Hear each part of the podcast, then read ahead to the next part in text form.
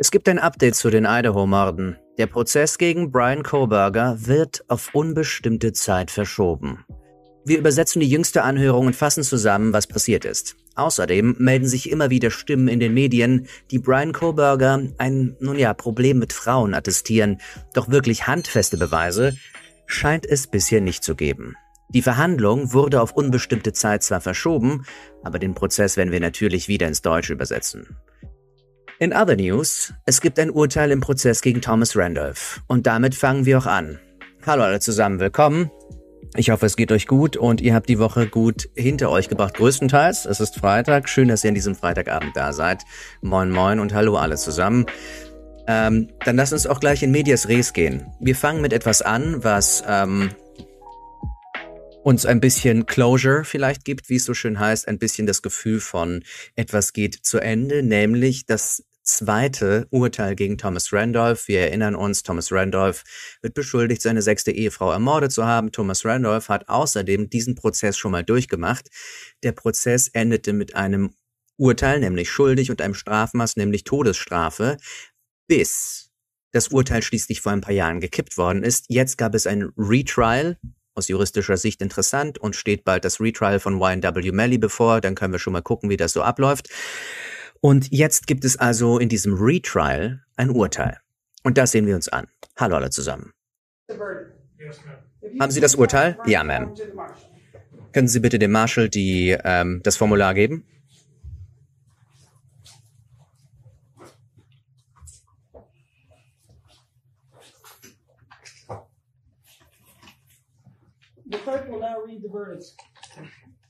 Die Gerichtsangestellte wird das Urteil vorlesen.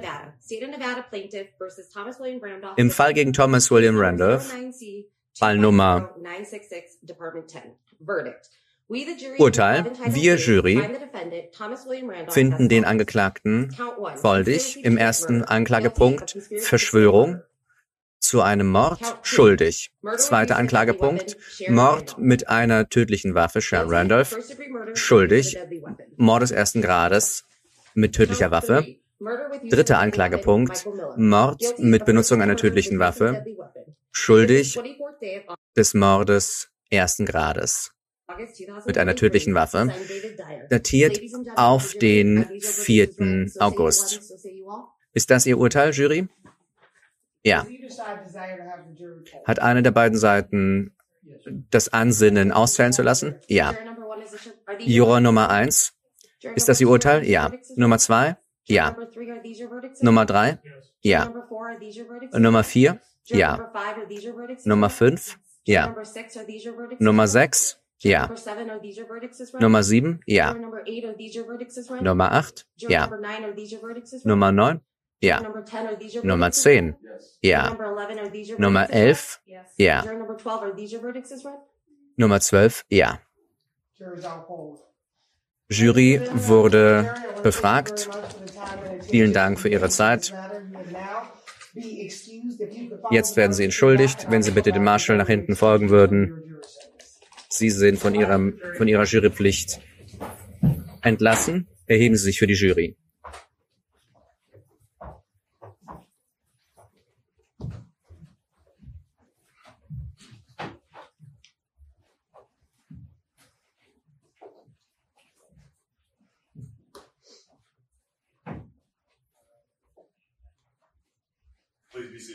Bitte setzen Sie sich. Vielen Dank. Außerhalb der Präsenz der Jury beschließen wir ein Datum für eine Sentence, für ein Sentencing, für einen Urteilsspruch. Oktober, der 12. Oktober, 9 Uhr. Gut. Erheben Sie sich, Damen und Herren. Die Jury werde ich formell entschuldigen. Und äh, ich komme wieder und äh, wir unterhalten uns nochmal darüber.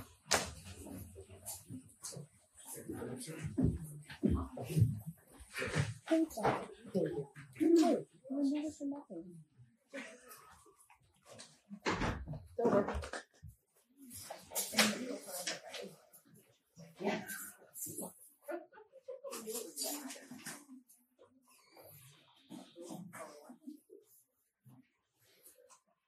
Also nochmal zur Information zusammengefasst, dass wir gerade gesehen haben. Hier geht es gerade um Thomas Randolph, nicht um Brian Kohlberger. Brian Kohlbergers Prozess wird verschoben. Thomas Randolphs Prozess ist abgeschlossen. Finita la Commedia, schuldig zum zweiten Mal. Das Publikum freut es, wie wir sehen. Erleichterte Gesichter. Die Jury hat Gerechtigkeit gesprochen, beziehungsweise die Richterin. Die Jury hat ähm, ihr Urteil verkündet. Alle scheinen hochzufrieden zu sein. Links im Bild war ein Zeuge, rechts der Anwalt der Verteidigung, das ist die Staatsanwältin, das ist ein weiterer Anwalt der Staatsanwaltschaft, ganz rechts ein guter Verlierer.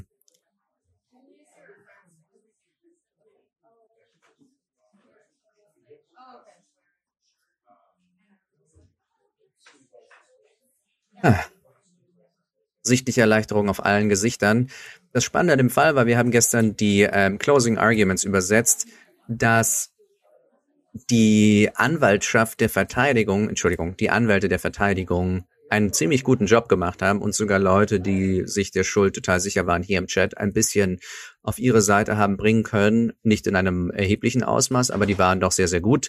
Und ähm, that's that, wie man so schön sagt. Thomas Randolph wird wohl den Rest seines ähm, sterblichen Lebens im Gefängnis verbringen, beziehungsweise im Todestrakt. Aber das wissen wir erst, wenn es ähm, ein Strafmaß gibt. Und dieses Strafmaß gibt es erst am 12. Oktober, wie wir mitbekommen haben. Das sind noch ein paar Impressionen aus dem Gerichtssaal. Es sieht aus wie bei Better Call Saul. Moment, halt mal, um genau zu sein, sieht das exakt aus wie bei Better Call Saul. Das sieht aus wie die, ähm, das sieht aus wie die, wie die Anwaltskanzlei Hamlin, ähm, Hamlin und oh Gott, äh, McGill. So sieht das nämlich aus. Ähm, wie, so, wie so das Foyer, beziehungsweise in ein bisschen größer, aber wir sehen ganz klar, ähm, wo sich die Macher von Better Call Saul haben inspirieren lassen. Anyway, so viel dazu. Ähm, also ihr könnt ja noch mal in Better Call Saul reinschauen für alle, ähm, die nicht wissen, was das ist. Das ist eine Spin-off-Serie von Breaking Bad teilweise eine Anwaltsserie. Da finden spannende Dinge auch in Gerichtssälen statt, natürlich in dramatischer, fiktionaler Form. Aber uns interessiert hier ja True Crime. Wir sind nicht ganz dokumentarisch, wir sind aber auch nicht ganz fiktional. Ähm, was wir jetzt machen ist, wir mh, mm, gehen ein bisschen nach Idaho. Es ist nämlich folgendes. Wir wechseln jetzt den Fall. Abgeschlossen. Thomas Randolph abgeschlossen, fast abgeschlossen. Am 12. Oktober gibt es das Strafmaß. Wer ist Brian Kohlberger? Ich habe gerade schon Verwirrung im Chat gelesen. Also, dann fangen wir mal an. In der 1122 King Road ist ein Mord passiert. Ein Mord an vier jungen Menschen, vier Studenten, an Madison Morgan und Kylie Gonsalves, jeweils 21 Jahre alt, sowie an Xana Kernodle und Ethan Chapin, jeweils 20. Beide wurden in ähm, Idaho, in Moskau, Idaho, erstochen. Hier haben wir ein bisschen das Layout des Hauses von innen. Es gibt, ich habe ähm, ein paar Videos dazu gemacht, ihr könnt euch das ansehen. Da ähm, hat jemand den Mörder raustrapsen sehen und aus der hinteren Verandatür ähm, das Haus verlassen, unter anderem. Es wurde gefahndet, es wurden Verkehrskontrollen durchgeführt, es wurden Mülltonnen durchwühlt, es wurden Beweise gesichert, DNA gesichert und die DNA war es dann auch tatsächlich, die die Ermittler auf diese Person hier gebracht hat. So sagt man. Und zwar DNA von einem gewissen Brian Koberger. Hier sehen wir ihn etwas anders, als er heute aussieht. Das ist ein Foto aus einem Jahrbuch aus der Highschool, glaube ich. Brian Koberger war nämlich in der Highschool in ein Programm eingeschrieben, an dessen Ende er ein ähm, Law Enforcement Officer werden würde. Also das heißt, ein Polizist werden würde. Daraus ist nichts geworden, weil wir kommen gleich darauf. Warum? Brian Koberger trägt heutzutage eher solche Kleidung, nämlich Gefängniskleidung. Wie wir sehen, hat er im Vergleich zu seinem Teenager-Ich bedeutend abgenommen und wir sehen hier das Bild einer Freundin von ihm, die Beziehung zu seiner Freundin oder nicht, Entschuldigung, nicht zu seiner Freundin, sondern das ist ein, ein Mädchen, das ihn in der Highschool abgewiesen hat. Und es wird also gesagt, er hat unter anderem diese Abfuhr nicht gut verwunden. Hier auf dem Bild sind die vier Ermordeten. Sie wurden erstochen mit einem Messer. Die Messerscheide hat man am Tatort gefunden und auf der Messerscheide hat man dann also DNA gefunden. Und ähm, das ist Brian Koberger bei einer anderen Anhörung. Wie er reinkommt, so sieht er aus. Mittlerweile, weil es ähm, Richtung Prozess geht, trägt er nicht mehr das Häftlingsorange, sondern sieht ein bisschen anders aus. Er ist immer schön in Anzug gekleidet. Und wir werden heute eine Anhörung, die jüngst geschehen ist, übersetzen. Wir werden sie aber nicht Wort für Wort übersetzen. Die Soundqualität ist sehr schlecht und das ganze ähm, Legalese, wie es so schön genannt wird, oder auf Deutsch Fachchinesisch, ist wenig erquicklich, auch zweifellos interessant. Nur so viel noch als Vorbereitung. Denn es wird sowohl wichtig, dass wir gehört haben, dass Brian Koberger ähm, Polizist werden wollte, als auch wichtig zu sehen, dass er einen bestimmten Weg eingeschlagen hat in der Mordnacht.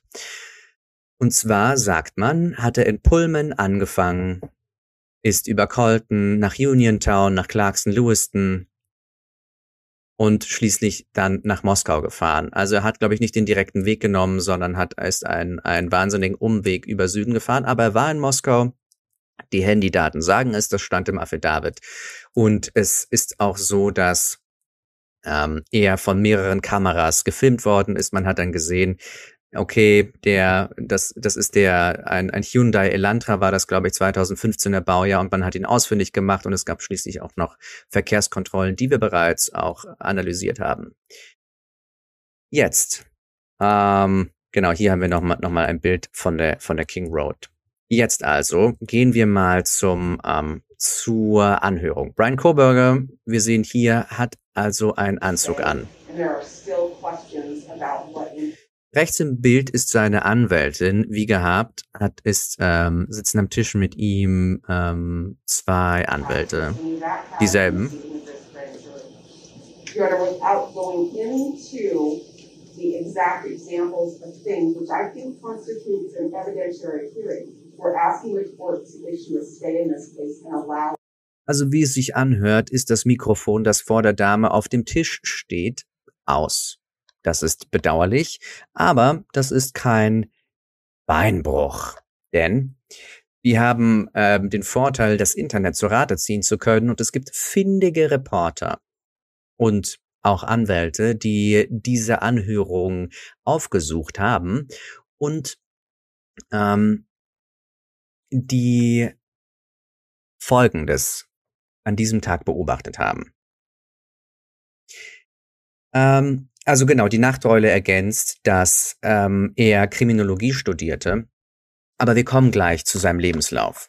Tatsächlich also, was in der Anhörung passiert ist, ist, dass Brian Kohlberger auf ein zügiges Verfahren verzichtet hat. Es gab also offenbar eine Option, relativ bald zu verhandeln. Und Brian hat um eine Ver, ähm, Verschiebung des Verhandlungstermins nach hinten gebeten. Ursprünglich hätte die Verhandlung am 2. Oktober losgehen sollen.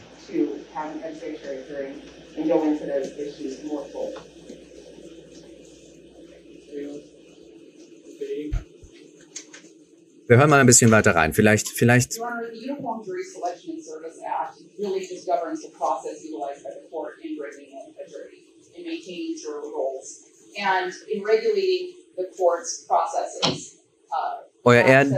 And in regulating the court's processes, uh, euer Ehren. Uh, one of the things that they addressed were allegations of potential juror bias against the defendant. Ah ja, eine der, das bedeutet äh, die Zusammenfassung, was was sie gerade sagt, es ist wichtig, dass ähm, was Geschworene angeht, bestimmte äh, Protokolle eingehalten werden, bestimmte Regelungen eingehalten werden. Und jetzt sagt sie, hat sie am Ende gesagt, dass es möglich ist, dass die Jury vorurteilsbehaftet gegen den Angeklagten ist. Und warum das keine gute Sache ist, ergibt sich aus dem Gerecht, Gerichtssystem, ähm, weil die natürlich davon ausgehen müssen, dass der Angeklagte, bis das Gegenteil bewiesen ist, unschuldig ist. That's what's, I think that's what's really being referred to when we talk about a smaller number of jurors being called in than were summoned.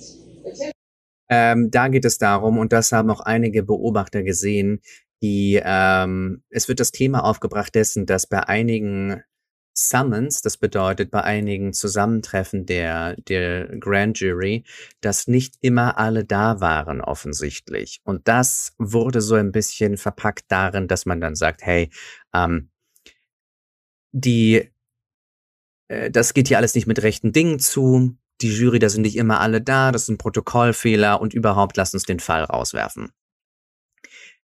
Ähm, Folgendes ist weiterhin passiert. Die Verteidigung hat also beantragt, die Todesstrafe mit der Begründung zu streichen, mit der Begründung, dass er quasi sich entscheiden muss zwischen seinem Recht auf ein zügiges Verfahren und einem wirksamen Beistand. Was das bedeutet, ist im Klartext, die, seine Verteidigung sagt also, Leute, wenn wir hier am 2. Oktober beginnen wollen, können wir unseren Mandanten nicht verteidigen. Das bedeutet also, wenn ihr einerseits sagt, hey, entscheide dich, entweder wir machen jetzt wirklich hoppla die hopp und am zweiten geht's los,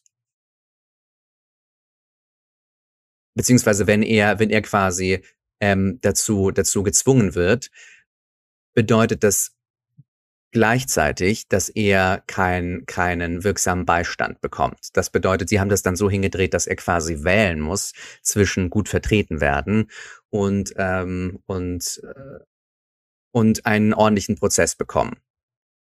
Und ordentlich bedeutet zügig in dem Sinne, dass das quasi ähm, rechtzeitig passiert. Also, dass das nicht äh, irgendwie aufgeschoben wird, unnütz oder in die Länge gezogen wird. Und so ein bisschen haben die sich da, haben die sich da rein verbissen. Ich werde jetzt noch mal kurz einen Blick in die ähm, in die Tweets selbst werfen, weil mir das alles ein bisschen ähm, ah ja genau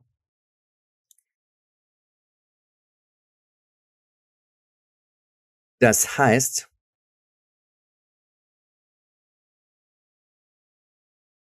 die, der, das Gericht ist äh, ein Kolloquium durchgegangen mit Brian. Er, er antwortet relativ klar und kurz und bekräftigt, dass das ist, was er tun will, nämlich er will, dass ähm, Aufschub gewährt wird, dass sie quasi länger Zeit haben, sich vorzubereiten.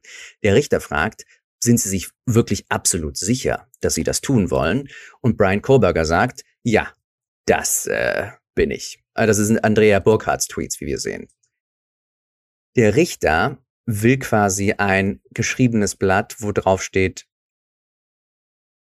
dass sie dieses zügige Verfahren nicht wollen. Und die Verteidigung hat das aber nicht vorbereitet.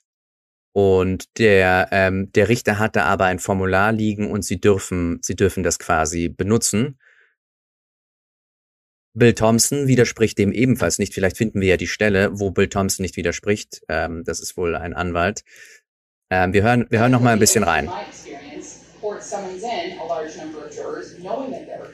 Genau, da geht es um die Juroren. Wir spulen mal ein bisschen vor. dass die, die Jurorensache haben wir schon besprochen.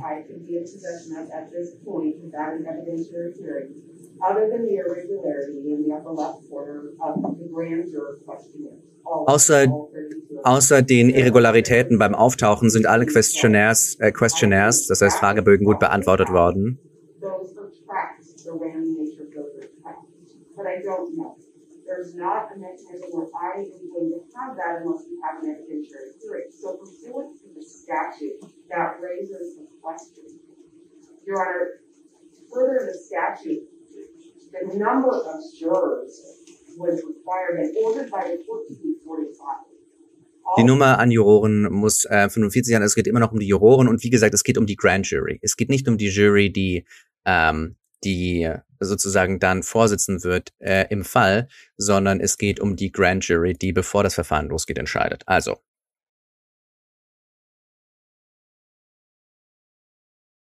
Brian hat also diese Verzichtserklärung unterschrieben. Der Richter weist darauf hin, dass er, ähm, dass er verzichtet und Badi hat uns darauf hingewiesen, zügiges Verfahren ist in der Regel innerhalb von sechs Monaten. Das bedeutet offenbar wäre der 2. Oktober einer der letzten Termine, wo ein zügiges Verfahren möglich ist. Und das ist auch, was sie also damit gemeint haben, mit die zwingen ihn, sich zu entscheiden, entweder zügiges Verfahren oder gut vertreten werden. Das bedeutet, die haben das so lange hingezogen, dass Brian Kohlberger quasi nur noch die Wahl hat, entweder meine Anwälte können sich gut vorbereiten oder mein verfassungsrechtliches ähm, Privileg, mein Verfassungsrecht, ein zügiges Verfahren, also innerhalb von sechs Monaten zu bekommen, ähm, das kann ich wahrnehmen. Also entweder das eine oder das andere. Und, ähm, und darum geht es. Vielen Dank, Badi, und schön, dass du da bist.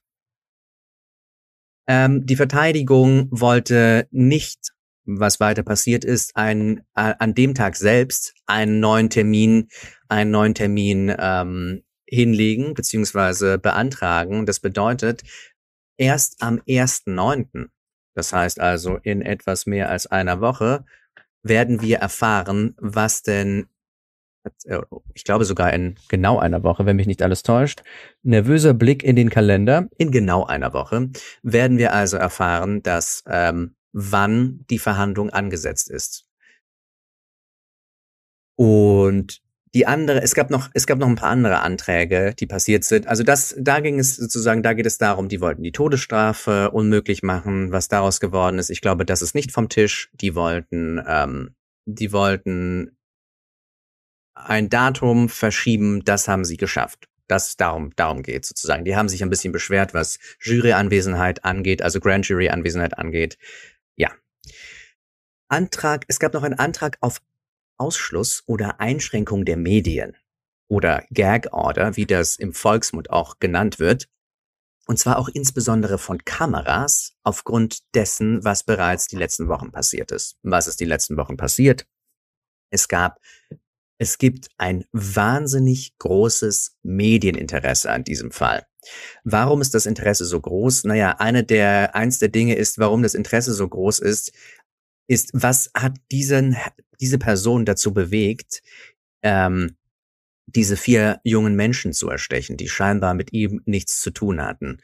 Und das generiert in der Öffentlichkeit, in der Presse, in, ähm, im Internet was ja auch die Öffentlichkeit ist, ein gewaltiges Interesse an diesem Fall. Man will herausfinden, war er es nun, hat er diese Leute umgebracht, ähm, hat, wie, was hat sich wirklich zugetragen in diesem Haus? Wie ist das passiert? Wir wissen zwar ungefähr, wer wann wo war, dass man ihn hier noch ähm, raus, also von den von der Treppe runter und hier raus hat kommen sehen. Eine Person, DM, sie wird nicht genannt, hat überlebt. Die will man auch hören. Eine Person hat ihn gesehen. Das heißt, es ist ein großes Haus, das ist ein Studentenhaus und ähm, da wohnen mehrere Menschen drin und da nicht alle sind getötet worden. Warum hat diese Person überlebt? Hat sie ihn wirklich gesehen? Es ist ein sehr, sehr mysteriöser Fall beziehungsweise ein sehr, sehr ja, spannender Fall und das Interesse ist dementsprechend groß und dementsprechend will natürlich die Verteidigung nicht, dass, und wahrscheinlich ist es auch nicht so richtig im Interesse der Anklage, dass zu viel Medien da sind. Warum ist Medienpräsenz schlecht für die Verteidigungsseite? Sagen wir mal so. Die Seite, die sich quasi etwas im Nachteil wähnt, will nicht, dass die Öffentlichkeit ihren Mandanten vorverurteilt und will nicht, dass die Jury, auch wenn sie es eigentlich nicht dürften, aus den Medien mitbekommt, wie die Stimmung ist. Wenn ihr den Johnny Depp-Prozess verfolgt habt, da war die Meinung der Öffentlichkeit ja größtenteils auf Seite von Johnny Depp.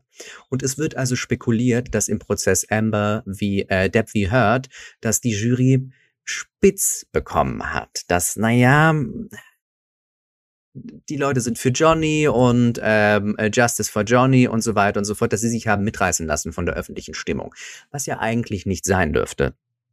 Aber es wird nie kontrolliert. Das heißt, ähm, ein, ähm, die, der Jury wird gesagt am Ende der Verhandlung, hey, es ist jetzt euer Fall, ihr entscheidet. Und aber bitte guckt nicht ins Internet, bitte benutzt keine Handys, bitte liest keine Zeitungen, bitte guckt kein Fernsehen und wird das überprüft? Nein, es wird nicht überprüft. Es ist ein, ein Ehrensystem. Dieses System basiert auf Ehre. Natürlich, wenn innerhalb der Jury Leute mitbekommen, mein Mitjuror, der ist irgendwie komisch oder ich glaube, der guckt heimlich Nachrichten oder so, das können die dem Richter oder der Richterin schon sagen. Aber richtig überprüfen tut's keiner. Und darum will die verteidigende Seite zum Beispiel, wenn sie sich im Nachteil wähnt, nicht, dass die Leute ähm, dass die Leute, dass die Jury äh, ähm, die Möglichkeit hat, sich aus den Medien zu informieren, was ja durchaus gegeben wäre, wenn Kameras anwesend sind. Ebenfalls würde natürlich auch eine Anklage, die ihren Fall sauber verhandeln will, nicht wollen, dass eine Jury aus den Medien informiert wird, zum Beispiel darüber, dass die finden, oh ja, die Beweise sind überhaupt nicht überzeugend und Brian Koberger ist unschuldig und so weiter und so fort. Ähm,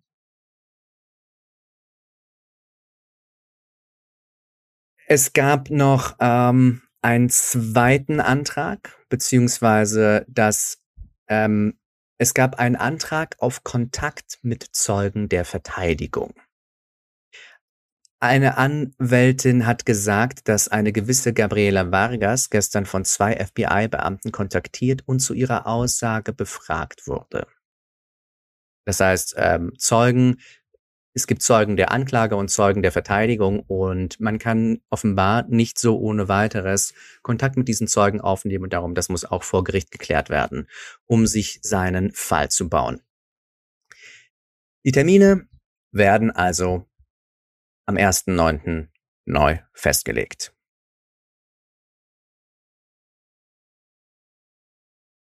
Es gibt einige, genau dies mit den Geschworenen haben wir, haben wir äh, behandelt. Ähm, es gibt eben noch eine Sache, die wir eingangs erwähnt haben. Wir haben jetzt gerade wieder auf der Biografie von ähm, Brian Koberger ein bisschen äh, nicht rumgeritten. Rumgeritten ist das falsche Wort. Wir sind darauf eingegangen. Warum ist das denn, warum ist das von, von Belang? Und ich habe ja eingangs erwähnt, dass es eine, ähm, dass es eine, dass es neue Stimmen gibt, die Brian Koberger andichten, er hätte Probleme gehabt mit ähm, mit oder Probleme mit Frauen. Und ich habe bereits eine, ein, ein, ich glaube, das war nicht live, aber auf jeden Fall ein Video gemacht, wo ich versucht habe zu analysieren, inwiefern denn auf Brian Koberger ähm, ein, die Beschreibung Incel passt. Ihr könnt euch das Video gerne ansehen. Incels, das bedeutet involuntary, involuntary celibate, das bedeutet also unfreiwilliges Zölibat. Das ist eine bestimmte Gruppe von Personen, Männer, die ähm, äh, eine Gruppe, die im Internet stattfindet größtenteils und sich verbindet, die sagen, alle Frauen sind doof, weil sie nicht mit mir schlafen wollen. Das ist so kurz äh, zusammengefasst. Und ein äh, beispielhaft dafür ist Elliot Rogers. Elliot Rogers ähm, war seines Zeichens ein Amokläufer, aber das findet ihr in dem Video. Jetzt verdichten sich also die Beweise, dass wenn Brian Kohlberger schon mal kein Incel ist, dass er dennoch vielleicht, sagen wir mal, kein ähm, ausgeglichenes Verhältnis zu Frauen hat. Dieser Artikel vom Idaho Statesman, den werden wir heute ein bisschen zitieren. Und das Spannende an diesem Artikel ist, dass, ähm, dass da Leute zu Wort kommen, die mit, die mit Idaho, wollte ich sagen, die mit Brian Koberger in seiner Biografie zu tun hatten. Folgendes. Ich zitiere mal den Artikel.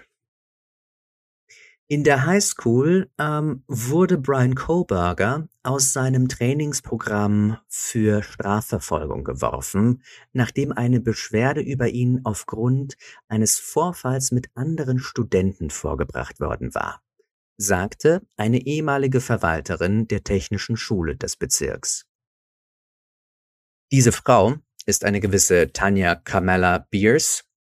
Es war sowas wie eine Schulpsychologin, jetzt so ein bisschen nach der geistigen Gesundheit der Schüler geguckt, dass Disziplin gewahrt wird etc.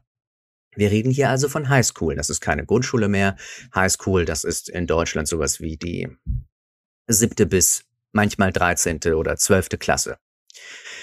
Aus Datenschutz, weiter Zitat, aus datenschutzrechtlichen Gründen will sie den Vorfall aber nicht näher benennen, was sehr schade ist, apart gesprochen. Aber die darauf folgende Untersuchung also nach dem Vorfall, führte dazu, dass Koberger im zweiten Jahr seines Studiums vom Schwerpunkt Strafverfolgung im Osten äh, an, am Monroe Career and Technical Institute, das ist diese technische Schule, im Osten Pennsylvanias, entfernt wurde. Das bedeutet, Brian Koberger hatte also die Ambition, ein ähm, Law Enforcement Officer zu werden. Und das sehen wir in diesem Bild ganz fantastisch, wenn wir da genauer hingucken. Der hat sowas wie eine Uniform an. Das bedeutet, in Amerika gibt es also an verschiedenen Schulen und Hochschulen Studiengänge beziehungsweise Fächer, die es hier so nicht gibt. Und das unter anderem scheint ein mindestens berufsvorbereitender ähm, Kurs zu sein, wo man ähm, nach Abschluss dessen sehr gut eine Laufbahn einschlagen kann als zum Beispiel Polizeibeamter. Weiter berichtet also Tanja Carmela Beers, dass der Vorfall, der also ausgelöst hat, dass Brian Kohlberger aus diesem Programm und aus dieser Laufbahn geworfen worden ist, weder mit Drogen noch mit Alkohol zu tun hatte, noch von der Natur her gewalttätig war, noch mit akademischer Integrität oder Betrug zu tun hatte. Sie lehnte es ab, die Anzahl der beteiligten Personen zu nennen sagte aber, dass die Beschwerde über Koberger nicht von einer Gruppe von Personen eingereicht wurde. Carmella Beers, ähm, Zitat Ende, hat das also alles in einem Podcast berichtet. Und ähm, der Podcast, in dem sie das berichtet hat, heißt The Idaho Massacre. Und in diesem Podcast hat sie diesen Vorfall als ziemlich ernst bezeichnet. Und jetzt können wir überlegen, was ist ein ziemlich ernster Vorfall, wo es nicht um Drogen, nicht um Alkohol geht, nichts mit ähm, akademischer Laufbahn zu tun hat und offenbar auch nicht mit Gewalt zu tun hat, also Gewalt im Sinne von jemanden zusammenschlagen. Da kann man schon sagen, okay, vielleicht ist das irgendwas, irgendwas zwischengeschlechtliches, vielleicht hat er da was gemacht. Wir wissen auf jeden Fall, dank dem Podcast, dass die Beschwerde tatsächlich eine weibliche Studentin betraf. Äh, Studentin ist falsch, eine, eine weibliche Schülerin befragt, betraf, eine Schülerin also. Koberger wiederum bestritt diese Vorwürfe gegen ihn, fügte Carmela Beers hinzu. Sie sagt, Zitat, er war felsenfest überzeugt oder standhaft, dass er es nicht getan hat, sagte sie einer Zeitung gegenüber, dem Idaho Statesman. Koberger also flog aus dem Programm, wechselte für ähm, wechselte ins Heizungs-, Lüftungs-, Klimatisierungsprogramm. Ähm, und dann zitiere ich weiter Carmella Bias. Letztlich macht das, was ihn aus dem Programm entfernt hat, wenn ich jetzt zurückblicke, Sinn, sagt sie im Podcast im Hinblick auf die Mordvorwürfe. Wenn man nicht wüsste, was ich weiß, dann würde man nur sagen, über die Vorfälle, meine Ergänzung, ich kann nicht, ich bin so schockiert. Und in dieser Hinsicht bin ich es auch. Aber dann kenne ich ja noch einen weiteren kleinen Teil, nämlich den, der sich in der Schule ereignet hat. Und dann denke ich, ah, aber na klar, guck mal, das macht ja Sinn. Und das ist eine sehr, sehr interessante Art, das auszudrücken. Das bedeutet also, ähm, wir müssen uns da leider, weil, weil sie nicht auspacken will, ein bisschen in Spekulationen ergehen, aber die Nachteule rudert da, glaube ich, schon in die relativ richtige Richtung. Die Nachteule sagt sowas wie, war Stalking? Das ist sehr gut möglich. Ähm, wir schauen ein bisschen weiter in den Artikel, der ist sehr, sehr lesenswert. Ähm, Idaho Statesman, Brian Koberger eingeben, das ist der Artikel vom, vom 22. August. Der ist ähm, wirklich sehr, sehr lesenswert. Also, die Beschwerde wurde eingereicht gegen Brian. Es führte zu einer Untersuchung des Vorfalls. Und in dieser Untersuchung wurden also Koberger und andere Schüler befragt. Und es wurde eine Entscheidung getroffen nämlich das aus dem Kurs fliegt. Und dann sagt sie, ich glaube nicht, dass er unbedingt die Tiefe und Breite des Themas begriffen hat. Zitat Ende. Zitat, ich glaube, er war frustriert, weil er nicht wirklich verstand. Ich verstehe nicht, was das Problem ist. Das ist doch keine große Sache. Oder, das ist ja nicht passiert. Und ich war so, ernsthaft? Sowas? Das bedeutet also, Koberger sah sich offenbar keine Schuld bewusst. Übrigens war es ähm, in der Highschool, wo Kohlberger auch dann angefangen hatte, Heroin zu, ähm, zu nutzen. Und ähm, das haben verschiedene Leute in Interviews gegenüber unter anderem auch dem Idaho Statesman erzählt. Und diese Suchtprobleme führten schließlich Kohlberger in eine Drogenentzugsklinik. Das bedeutet also, wir wissen, dass ähm, im Februar 2014 Koberger im Alter von 19 Jahren verhaftet wurde wegen Diebstahls, beziehungsweise er wurde auch angeklagt. Was da weiter vor sich gegangen ist, das verschwimmt so ein bisschen im Dunkeln. Man weiß nicht, wie es ausgegangen ist. Kohlberger war gerade eben aus dieser Drogenentzugsklinik zurückgekehrt, lebte bei seiner Familie. Das hat sein Vater der Polizei gegenüber gesagt. Und angeblich hat er also das Handy seiner älteren Schwester gestohlen und es in einer örtlichen Mall verkauft. Und bis zu den Morden, die er dann verübt hat, als er ich glaube, sogar 30 war, auf jeden Fall bedeutend älter als 19, bis zu diesen Morden hatte er keine Vorstrafen. Und das ist eine der Sachen, die es sehr spannend macht.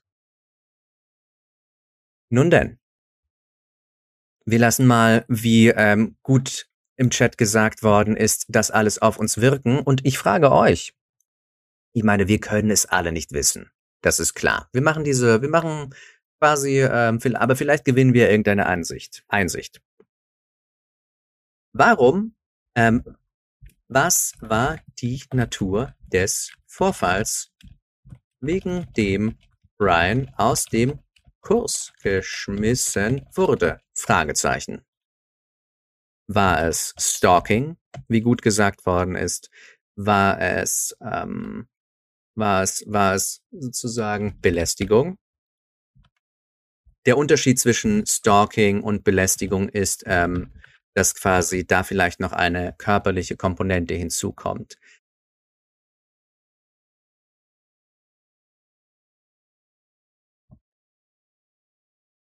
Äh, Badi sagt gerade noch was Spannendes. Nicht zu vergessen, dass er auch an der Uni äh, auffällig war, was die Behandlung bzw. was den Umgang mit Frauen anbelangt. Und dann ähm, was hätte er noch machen können? Diebstahl. Vielleicht hat er irgendwas geklaut, was der Person gehört, eine Art Andenken oder was auch immer. Ähm und dann sage ich mal als vierte Option Verhalten psychischer Druck, den er ausgeübt hat auf seine Umwelt. Coffee sagt, hm, die Handyverfolgung weist ja stark auf schuldig hin. Eigentlich ja. Das Spannende ist also, und das ist eine Sache, die ich noch nicht äh, mit euch geteilt habe. Es wurde ein, ein Alibi eingereicht.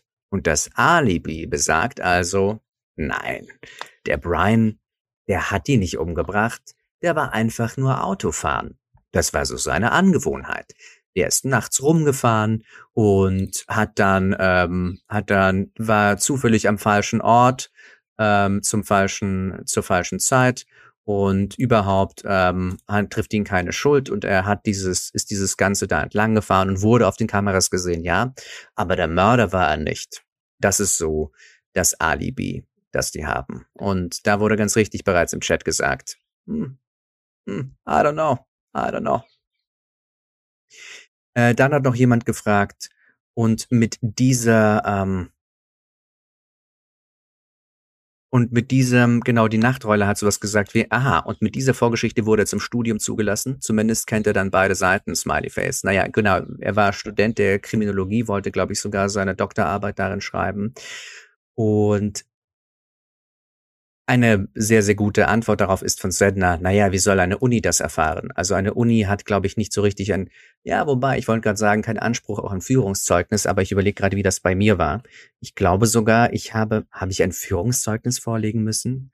Auf jeden Fall, glaube ich, ist das etwas, was man, was man ähm, worauf man Leute hinweisen muss. Aber die, die, die Sache ist, er hat ja keine Einträge gehabt. Bis auf diese kleine Diebstahlsgeschichte und diese anderen Sachen hat er, glaube ich, war sein Führungszeugnis ziemlich sauber.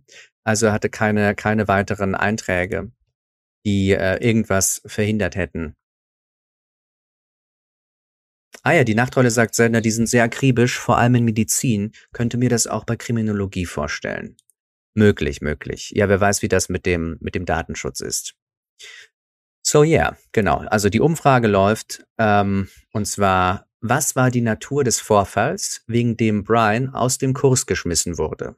Die vier Antwortmöglichkeiten sind Stalking, Belästigung und da ist äh, die Erläuterung also körperlicher Natur. Stalking ist ja sowohl als auch quasi Diebstahl. Diebstahl im Sinne von, er hat so einen Mitstudent, also Mitschülern irgendwelche Sachen geklaut und hat es nicht als große Sache gesehen. Oder insgesamt sein Verhalten, das er an den Tag gelegt hat, einen psychischen Druck, den er vielleicht ausgeübt hat, eine Unfähigkeit hat er vielleicht an den Tag gelegt, äh, mit seiner Umgebung zurechtzukommen. Das sind die Optionen, die wir äh, haben. Und ähm, ich finde die Abstimmung schwierig, sagt JL. Es, es könnte mehrere, mehrere Antworten geben. Ja, total, absolut. Es könnte mehrere geben. Wir wissen aber, dass es also nicht Gewalt war. Wir wissen, dass es keine, keine Alkohol-Drogengeschichte war. Und ich, ich wiederhole nochmal, was es alles nicht war, weil das ist ganz spannend. Die sagt, die schließt nämlich bestimmte Dinge aus. Und das bedeutet, da bleiben nicht mehr so viele übrig, nämlich, ich sag nochmal, was es alles nicht war. Und zwar, ähm, bam, bam, bam. Genau, sie sagt also, es hat, also Zitat aus dem Artikel, ne? Sie sagt jedoch, dass der Vorfall weder mit Drogen oder Alkohol zu tun hatte, noch gewalttätig in seiner Natur war, noch mit akademischer Integrität oder Betrug zu tun hatte. Die Beschwerde kam, und das ist jetzt kein Zitat mehr, sondern paraphrasiert zusammengefasst, von einer einzigen Person, von einer weiblichen Schülerin. Also einer Schülerin. Das ist ein, ein weißer Schimmel, eine weibliche Schülerin. Ähm, ferner ist es so, dass Kohlberger sich seiner Schuld nicht bewusst war. Sie sagt nämlich, und jetzt zitiere ich sie wieder wörtlich, ich glaube nicht, dass er unbedingt die Tiefe und Breite des Themas begriffen hat. Ähm, sie sagt wörtlich, ich glaube, er war frustriert, weil er nicht wirklich verstand. Ich verstehe nicht, was das Problem ist. Das ist doch keine große Sache oder das ist nicht passiert. Das ist auch interessant, dass es nicht passiert. Das sind die Dinge, die uns, ähm, die uns, die uns klar sind oder von denen wir ähm, Bescheid wissen.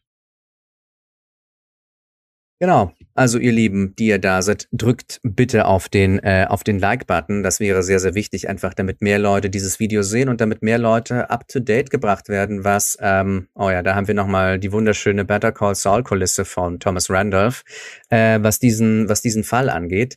Ähm, und ich sage euch, jeder Like von euch sind zehn Impressionen für andere Leute. Also mit jedem Like von euch sehen zehn weitere Leute das Video. Das heißt, wenn alle, die zuschauen würden, Likes machen würden, 2000 Leute das Video sehen. Das wäre doch ganz hervorragend. Und die liken das dann hoffentlich auch. Also, wir hören noch mal noch nur kurz, weil es ist wirklich sehr sehr schwer zu hören. Wir hören noch mal ein bisschen rein in die in die Anhörung an sich. Vielleicht vernehmen wir etwas akustisch, was uns bisher durch die Lappen gegangen ist. Der Richter ist nicht zu hören. Es ist Rauschen.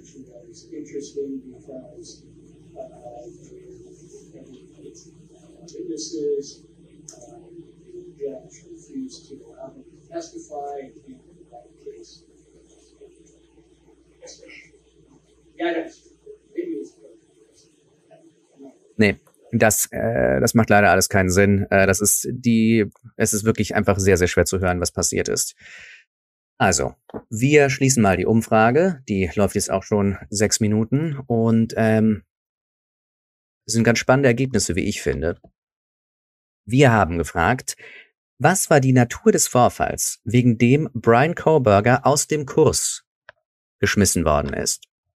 Und eure Antworten waren, zu 38 Prozent glaubt ihr, dass es sich um Belästigung slash körperliche, also das heißt Belästigung auch sexuelle, sexueller Natur gehandelt hat.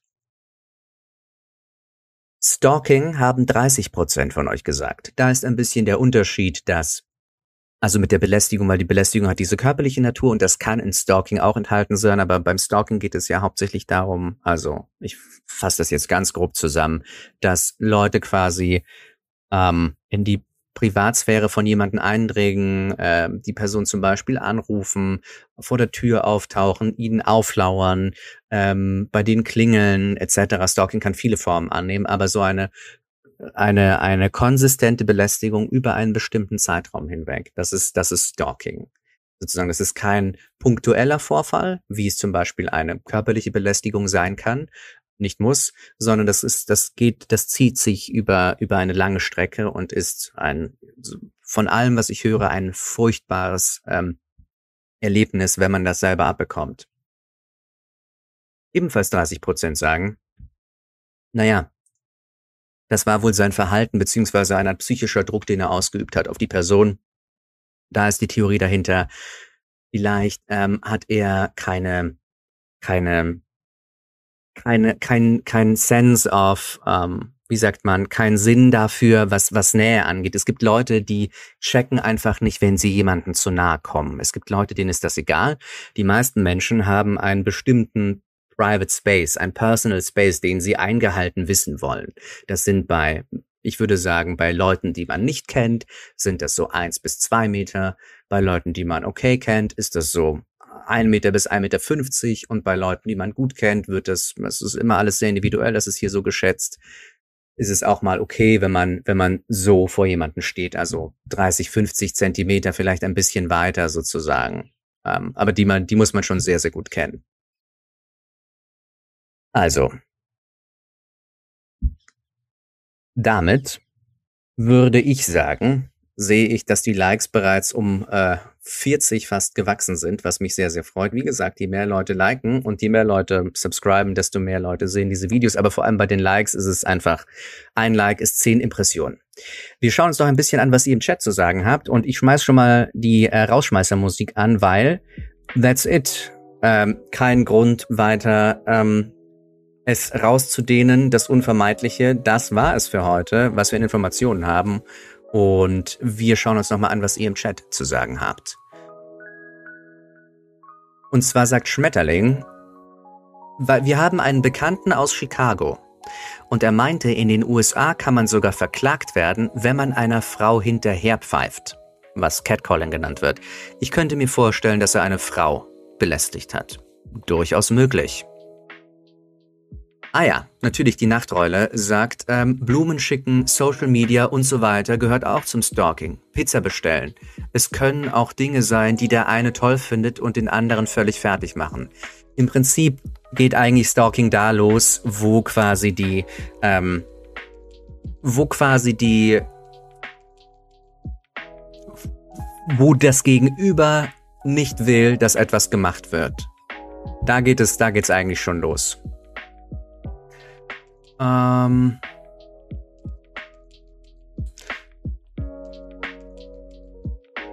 So, was sagt ihr noch? Ihr findet, ich klinge wie Jan-Josef Liefers, aber ähm, sehe aus wie Jürgen Vogel. Das ist richtig. Das ist meine Masche. So. Ähm. Was haben wir noch?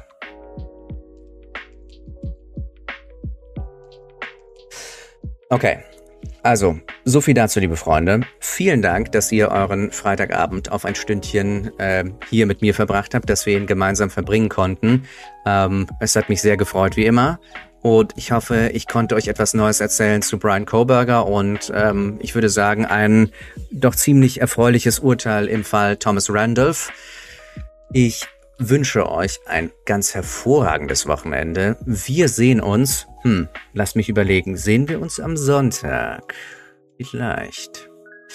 Und falls nicht, sehen wir uns am Montag in alter Frische mit einem neuen Fall, es sei denn, es passiert etwas über einen Fall, den wir bereits kennen, dann machen wir damit weiter. Vielleicht schauen wir auch in eine neue Verhandlung rein. Ach, die Welt ist so aufregend. Bis dahin. Ich danke euch sehr. Ich weiß das sehr zu schätzen. Vielen Dank auch für eure großzügigen Spenden. Danke an die Mods. Danke, dass ihr da wart. Wir sehen uns kommende Woche oder vielleicht Sonntag, aber ich sag Bescheid auf Discord und auf YouTube. Habt einen sehr, sehr schönen Abend. Ich danke euch. Ah, Badi sagt noch was Spannendes. Frage mich, warum die Verteidigung zum Alibi sagt, dass Brian Koberger gerade rumfährt. Denke, das wäre eher ein Nachteil. Ja, definitiv möglich. Anyway, wir lassen es mal sacken, was wir heute gehört haben und sehen uns spätestens Montag 19 Uhr wieder. Ich freue mich. Bis dann. Ciao.